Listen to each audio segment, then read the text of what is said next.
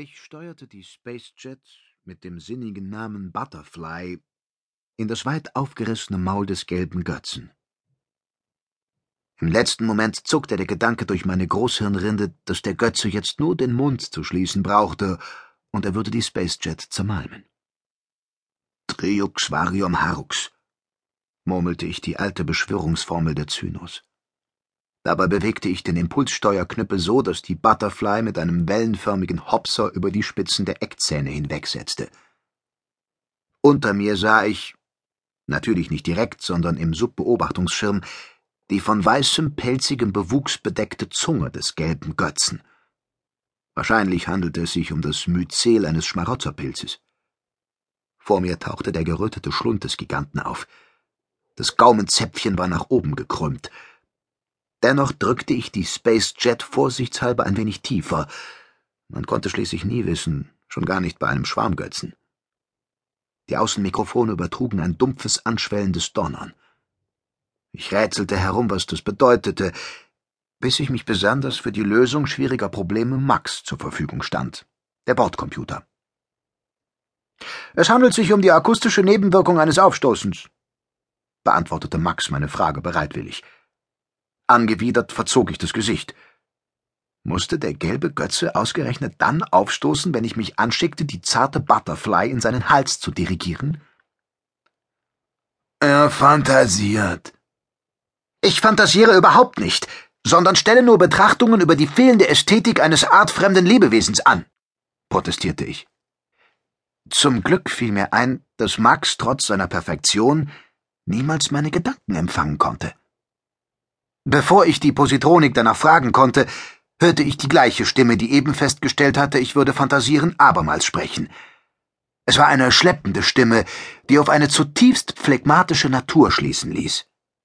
Er ist noch gar nicht richtig da, aber schon stößt er wieder Beleidigungen gegen mich aus, sagte die Stimme. Vor Schreck vergaß ich, die Spacejet tiefer zu ziehen. Vor Schreck deshalb, weil die Stimme Assoziationen in mir hervorrief, die Panik auslösten. Prompt prallte die Butterfly gegen die Innenwandung der Speiseröhre des Schwarmgötzen. Der Triebwerksring schnitt durch das Fleisch wie durch Butter. Kein Wunder, dass der Götze mit lautem Schmerzgeheul reagierte. Das half aber weder ihm noch mir. Bevor ich etwas dagegen unternehmen konnte, drang die Space Jet durch die Muskelbündel des Halses und tauchte auf der anderen Seite auf.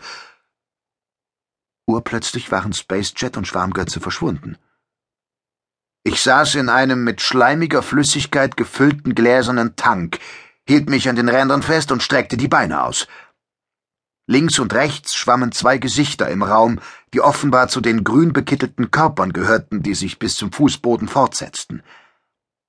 Bevor ich diese verwirrenden Eindrücke verkraftet hatte, tauchte hinter dem Unterteil des Tanks der Vollmond auf, nur war es nicht die bleiche, zernarbte Scheibe Lunas, wie ich mich sofort korrigierte, es war das vollmondförmige Gesicht eines unglaublich fetten Wesens, das eine gewisse Ähnlichkeit mit einem Menschen aufwies. Die zwischen Augen und Mund befindliche Nase sah merkwürdig deformiert aus. Außerdem rann aus den Nasenlöchern eine blaurote Flüssigkeit. Zusätzlich zu diesem scheußlichen Gesicht erschien eine Hand in meinem Blickfeld — Sie wischte die Flüssigkeit unterhalb der Nase breit. Dann ertönte wieder die entsetzliche Stimme, noch dumpfer diesmal und sonderbar gequält. Das war ein tätlicher Angriff auf einen Vorgesetzten, Captain Ahanu, sagte die Stimme. Und plötzlich wusste ich, zu wem sie gehörte. Die Erkenntnis versetzte mir einen so starken geistigen Tiefschlag, dass ich in halber Ohnmacht zurücksank und völlig unter den Flüssigkeitspegel des Tanks geriet. Was mir in Mund und Nase drang, schmeckte gar nicht. Ganz abgesehen davon, dass ein Marsianer der A-Klasse Flüssigkeitsmengen über anderthalb Kubikzentimeter als Hochwasser ansah.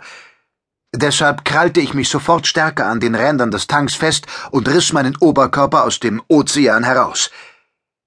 Die Flüssigkeit im Mund die ich selbstverständlich nicht geschluckt hatte, spie ich so vehement aus, dass der schleimige Strahl ins Zentrum des Vollmondgesichts traf und auseinanderspritzte. Volltreffer! erklang es von rechts. Von links wollte auch jemand seinen Senf dazugeben, doch er wurde von dem urweltlichen Gebrüll des Mondgesichts übertönt.